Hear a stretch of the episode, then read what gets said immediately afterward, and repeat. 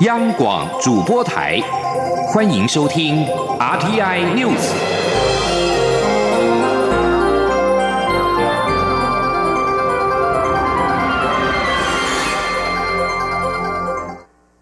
各位好，我是主播王玉伟，欢迎收听这节央广主播台提供给您的 RTI News 新闻。首先带您关注转型正义的相关修法。立法院司法及法制委员会今天并案审查有关促进转型正义的政治档案条例草案。不过，国民党立委批评此法是政治追杀，要求应该与其他委员会联席审查，并召开公听会。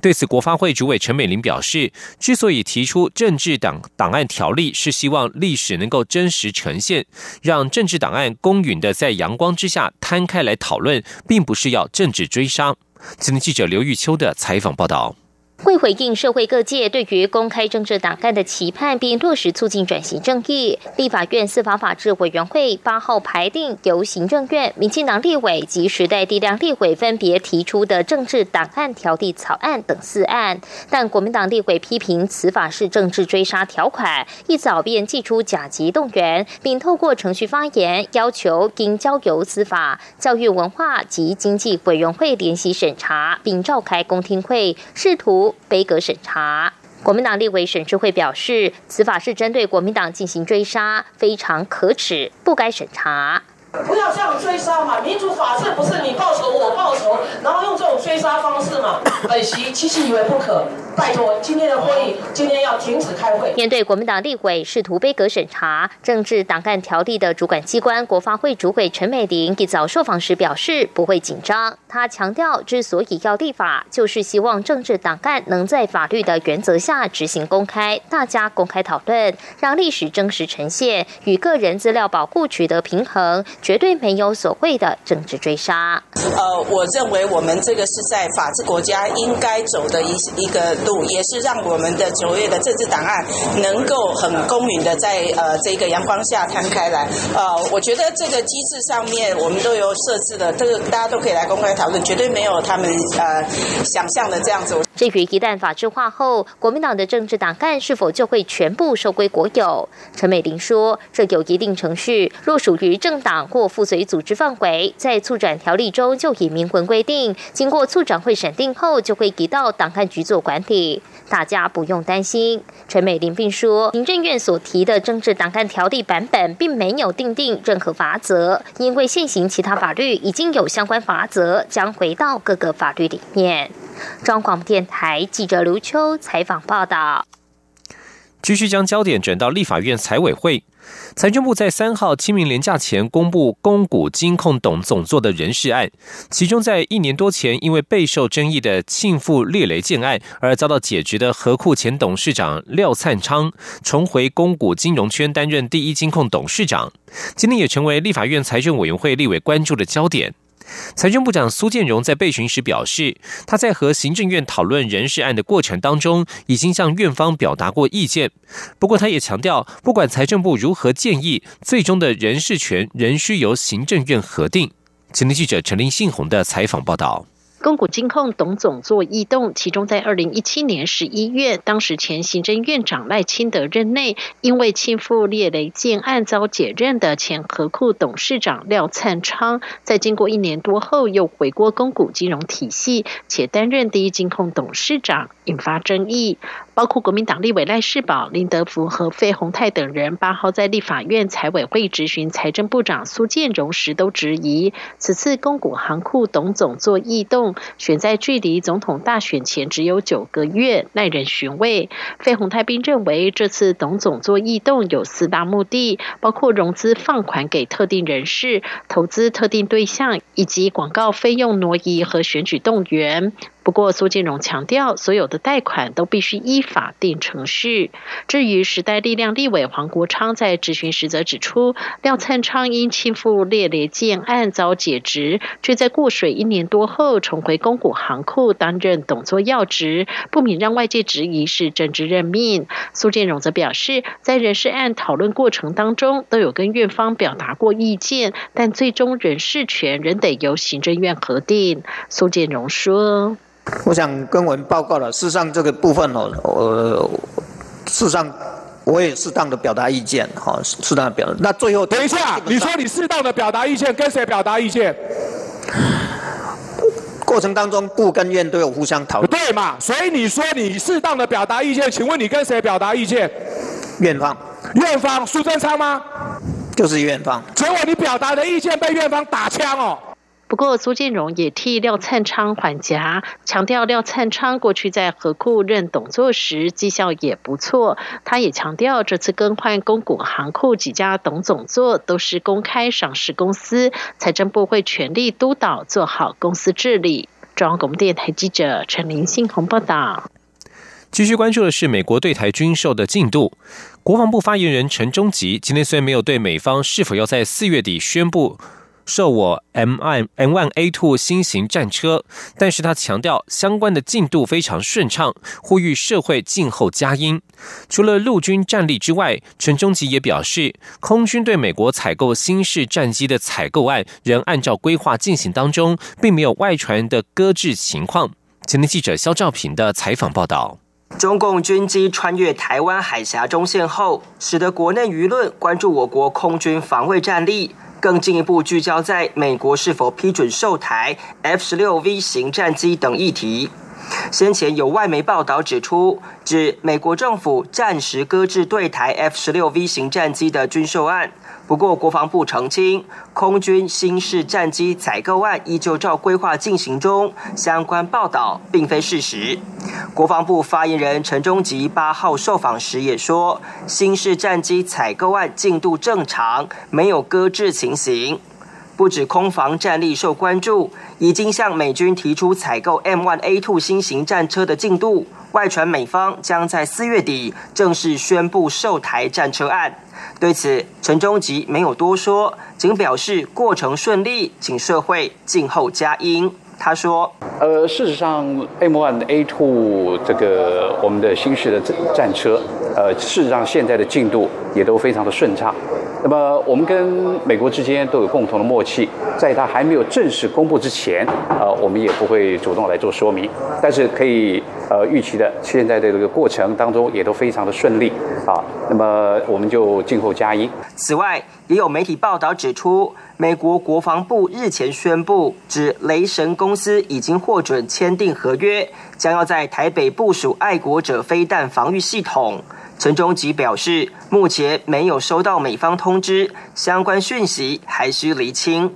他说。爱国者飞弹在北部地区啊，在台北地区都已经有有所部署了。相关的这些细节部分，呃，事实上我们并没有获得呃美方进一步的这些通知，所以这些讯息我们还要再做厘清。除了防卫武器的整备外，台美双边能否进一步展开军事演习也成为话题。对此，陈忠吉表示，国防部跟美方有密切的军事交流，不过向来都有维持低调、不公开细节的默契。中央广播电台记者施兆平采访报道。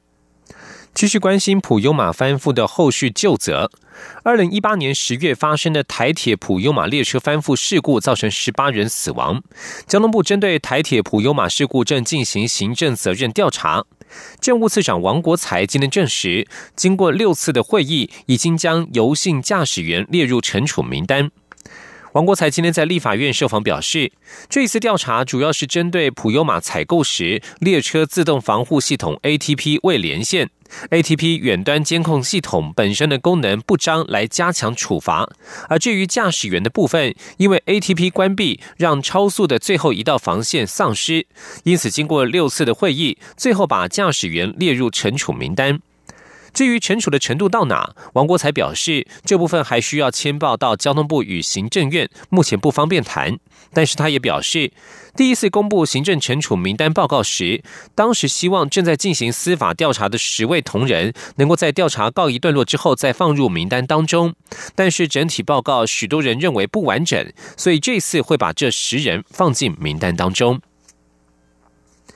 而今天上午这一起意外，则是有惊无险。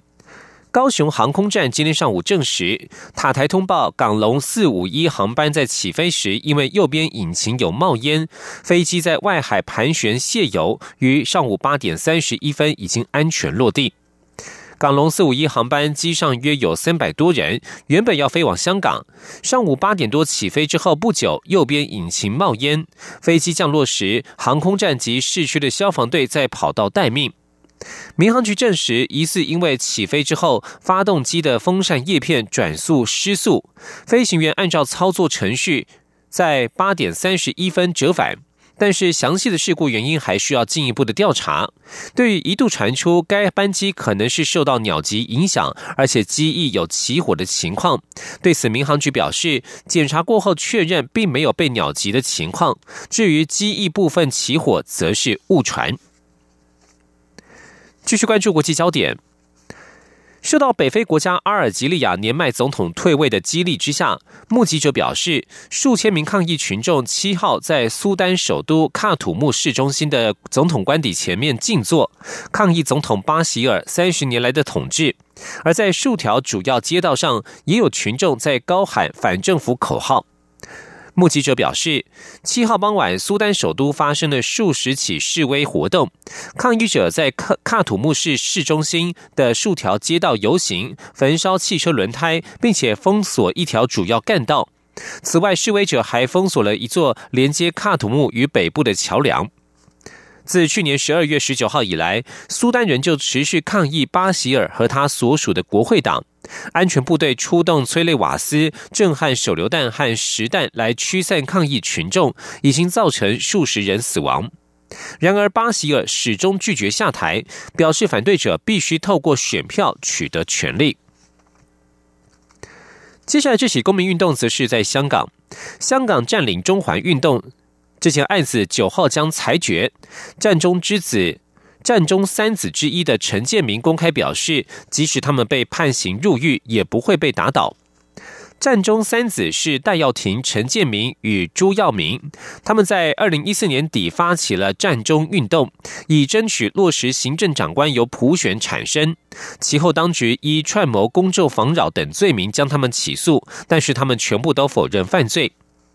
在判决出炉之前，战中三子接受官方香港电台专访时，全部都表示会坦然面对裁决。其中，陈建明说，即使要入狱，也不会击倒他们；又说他们会咬紧牙关走出监狱，继续这场运动。戴耀廷则表示会承担罪责。对于可能需要入狱，七十五岁的朱耀明说，有些事情并非做了就即时有成果，撒下的种子会慢慢成长。直到有一天，有人在树荫乘凉，而未必是他乘凉。据将焦点转移到美国的政坛，随着美国政府对负责移民政策的部门进行全面改革之际，美国总统川普七号在推特发文表示，国土安全部长尼尔森将离职。尼尔森将处去职的消息，最早是由美国哥伦比亚广播公司新闻网所披露。报道指出，目前并不清楚尼尔森是否是自愿离职。尼尔森从二零一七年十二月起担任国土安全部长，由于工作内容包括了移民与海关执法，在川普试图削减来自墨西哥与中美洲的无证移民入境之际，他所在的部门负责执行川普最具争议的一些政策。川普在二号才刚表示，他百分之百准备关闭美国与墨西哥的边界。华盛顿邮报曾经引述匿名白宫官员透露，川普一直抱怨尼尔森执行移民政策的表现不利，并且决定将他开除。另外，美国总统川普打算提名另外两位政治盟友，前共和党总统参选人凯恩以及保守评论员摩尔出任联准会理事。白宫经济顾问科德洛七号接受媒体访问时，为川普的决定做辩护，并且驳斥外界批评川普把联准会政治化的说法。根据法新社报道，传统上联准会是不受政治影响，但是川普已经施压联准会主席鲍尔，要求降息、宽松货币政策以振兴美国经济。媒体报道，凯恩不主张升息，而摩尔则是支持降息。以上新闻由王玉伟编辑播报，稍后请继续收听央广午间新闻。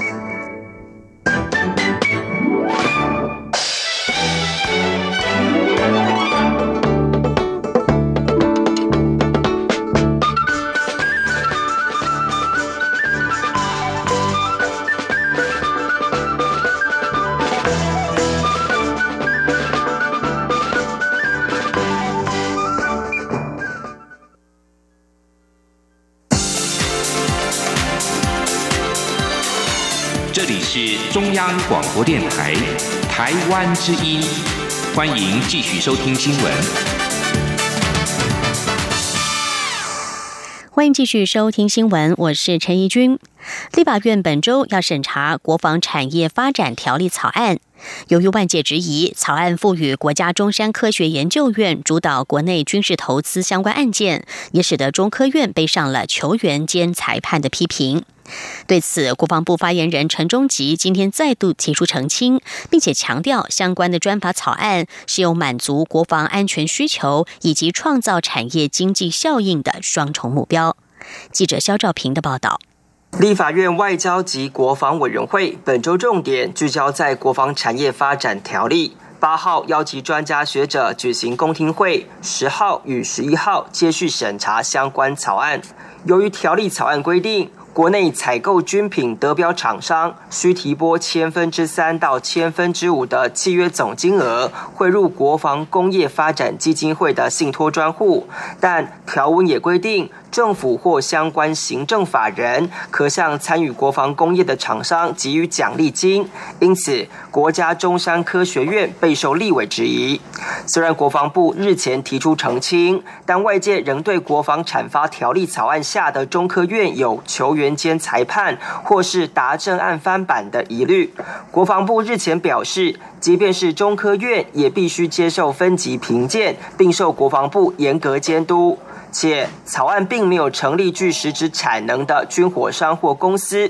国防部发言人陈忠吉八号进一步表示，外界质疑其实都是错误解读。他说：“所谓的白手套，或者之前所讲的，呃，是是是不是达政案的翻版？我想这些都是错误的解读。事实上，中科院跟这些国防产发条例也都是一样。我们希望能够振兴国内的。”不管是经济也好，或者是呃能够增加国防的相关的这些产能，所以透过这种方式把它法制化，而且对国内的经济呃有更加的这个效果，而且提升呃我们国防工业呃，所以说这是多赢的一个方案。为了刺激国内国防产业发展以及国防升级，在参考各产业发展条例后，国防部才提出国防产业发展条例草案。国防部进一步表示。他们希望透过信托专户协助关键技术发展，以解决国内厂商的技术障碍。其次，考量当前敌情威胁。自己国家要自己救，所以防卫武器也必须降低外购依赖。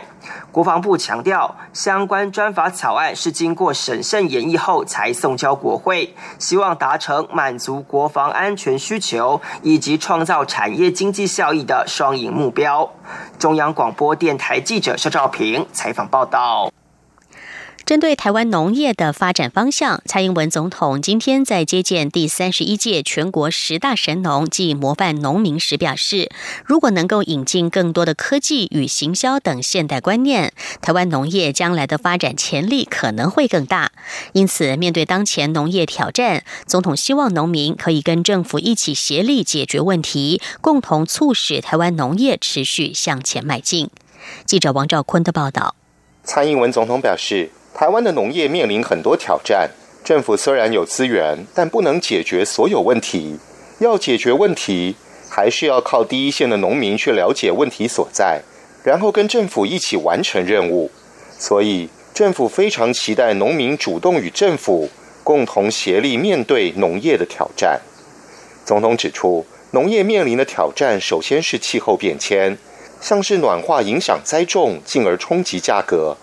其次，农业的 GDP 产值虽然不高，但却是稳定社会的重要部分。此外，政府希望农业更有竞争力，而且能够出口，让世界主要市场都可以看到并吃到台湾农产品。因此，如何促使农友开始经营更专业、更规模化生产，同时稳定经营高值市场，这些都是这个时代的挑战。总统强调，目前从农的农友与上一世代不一样。许多青农的教育水准很高，如果能引进新做法，将进一步发挥台湾农业的潜力。总统说：“其实引进更多的科技，引进现代的行销，引进很多现代的观念进入农业，是很让我们这个农业将来发展的潜力可能是更大。”总统感谢十大神农与模范农民，因为他们的表现代表了农业有很多人在努力，让台湾农业每一天都有新产品与更好的产品，整体农业持续往前走。中央广播电台记者王兆坤台北采访报道。北台湾的文化宗教盛事，一年一度的台北保安宫保生文化祭将从明天起正式开锣，为期一个月的期间，除了有保生大帝圣诞祭典、嘉庆戏。过火、放火狮等传统民俗活动接续登场之外，更有文物展、宗教导览、学术论坛、中医义诊等庙城新文化元素，邀请国内外的游客感受一场与众不同的宗教嘉年华盛会。记者江昭伦的报道。去年底正式升格国定古迹的大龙峒保安宫，从一九九四年开始承办保生文化祭系列活动，恢复庙会传统，并尝试融合艺术文化元素，为庙会文化转型开启第一步。在保安宫董事长廖武志的带领下，保生文化祭如今已经成为北台湾年度宗教盛会，结合传统嘉兴戏的氏族酬神演戏传统，今年就有明华园黄色戏剧团、春美歌剧团、台北木偶剧团等加入演出。四月十八号，保生大帝圣诞前夕的的民俗义阵表演与释放火狮，是每年保生文化祭重头戏。其中最受民众期待的放火狮，今年由国内知名纸扎艺师李清荣花了近一个月完成。届时将有数以万计的风炮从火狮中直冲云霄的华丽震撼场面登场，让信众重温台湾旧时庙会欢庆气氛。不只有传统民俗活动，宝生文化季近几年也同步举办艺术展览、古迹导览、学术论坛。另外，为纪念及发扬一神保生大地悬壶济世的精神，去年宝生文化季也开始办理医疗奉献奖，彰显在萍乡地区从事医疗工作的医师或机构的士气。廖志表示，保安宫一直希望为台湾的庙会文化做一些改变，很高兴几年努力下来，确实看到了一些成果。廖志说：“我们每年都有在改变，像去去年就加了一个医疗奉献奖啊，啊，今年在义阵表演就把那个那个西方音乐，我们都把它带进来啊。那所以我们一直希望哦，把它改这个改变这个台湾的庙会文化了哈。啊，其实也也也有在改变，所以。现在很多这个我们中南部都有在办文文化祭哈，那这个我想是一个很好的一个一个现象。台北市民政局长蓝世聪也推崇保生文化祭，结合了宗教、艺术、美学、社会公益活动，让宗教文化所能触及的层面更广，正是台湾宗教文化转型最需要的值得提升。邀请国内外民众、游客一同参与这场宗教盛事。中国电台记者张超伦台北采访报道。除了北台湾的宝生文化祭，在中部更是封妈祖绕境。苗栗县通霄镇白沙屯拱天宫妈祖徒步往北港进香，在今天凌晨一点二十分起驾，展开十天九夜长征。预计十一号中午前后会抵达北港，十二号凌晨进火，十七号回宫。白沙屯妈祖徒步往返云林北港朝天宫进香，全程大约四百公里，已经有近两百年的历史。每年农历十二月十五号直角决定来年进香的日期及天数。最大的特色是没有固定路线，全部依照妈祖旨意指引了銮轿行进的方向。今年的白沙屯妈祖进香时程很特别的是，与大甲镇澜宫妈祖绕境活动几乎重叠。两位妈祖同一天登轿，相隔大约三个小时起驾出发。向拱天宫报名参加进香活动的信徒将近有五万人，突破往年的纪录。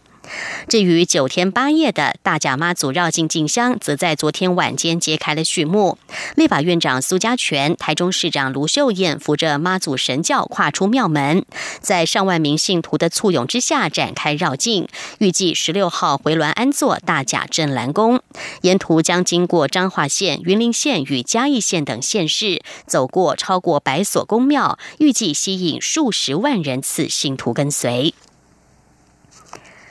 新北市国际多元服务柜台从即日起，在辖区内的二十九个行政区展开新住民服务“啪啪走”巡回活动。这项外展式服务已经迈入第四年了，至今协助两千多位的新住民。其中，曾经有一名泰国籍新住民，因为丈夫吸毒常进监狱，后来还衍生负债及婆媳问题。结果在参加“啪啪走”活动之后，这几年持续接受协助，如今各项问题都解决了。也让这位新住民视服务人员为再生父母，感激不已。记者陈国伟的报道。新北市政府一楼联合服务中心设有国际多元服务柜台，有五位新住民服务人员提供越南语、印尼语、泰国语、缅甸语、菲律宾语及英语等六种语言咨询。新北市教育局从二零一六年起推动服务趴趴走活动，每年由这五位服务人员分别到新北市二十九个行政区进行巡回服务，让有需求但不方便到新北市府的新住民也能获得协助。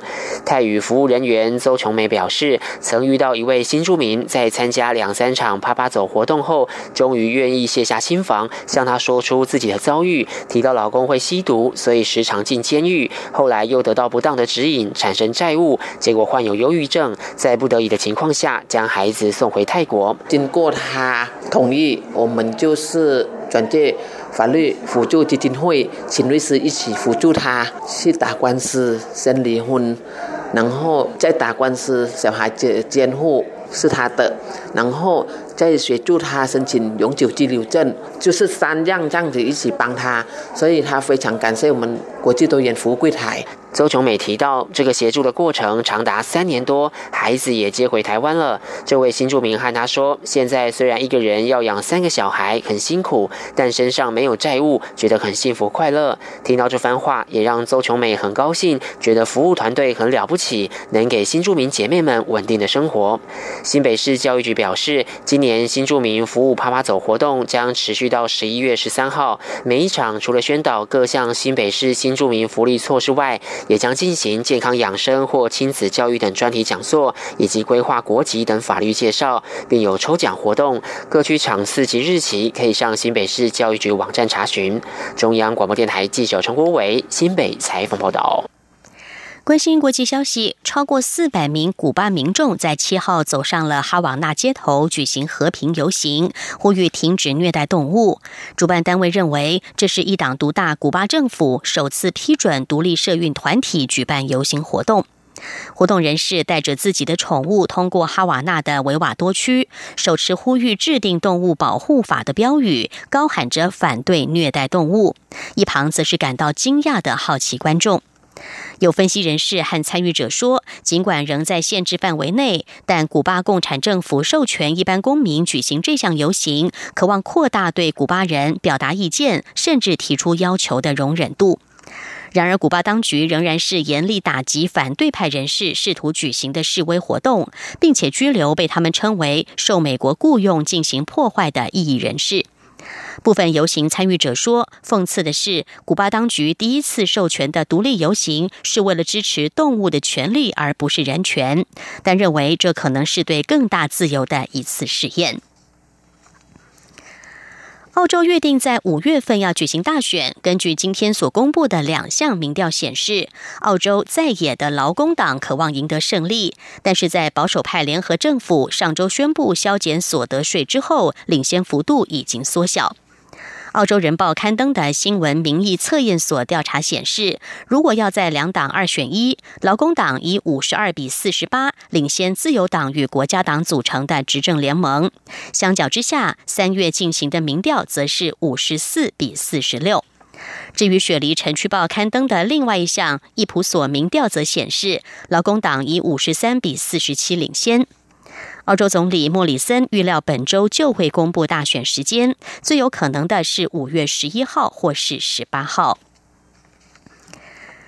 英国《星期泰晤士报》七号报道，英国女王伊丽莎白二世预料将邀请美国总统川普在六月前往英国进行国事访问。根据指出，英国唐宁街和美国白宫将于密商之后，在未来数天之内正式公布这项消息。报道指出，在女王罕见的与美国大使强生会面之后，川普预料将在六月造访英国，而这将适逢诺曼底登陆日七七十五周年。一九四四年六月六号，盟军登陆法国诺曼底，被视为第二次世界大战同盟国反攻欧洲的重要日子。而为了抗议川普对难民还有来自七个主要是穆斯林国家公民下达旅游禁令，英国民众曾经在二零一七年发起请愿联署，要求取消川普前往英国访问。以上 T I News 由陈义军编辑播报，谢谢收听，这里是中央广播电台台湾之音。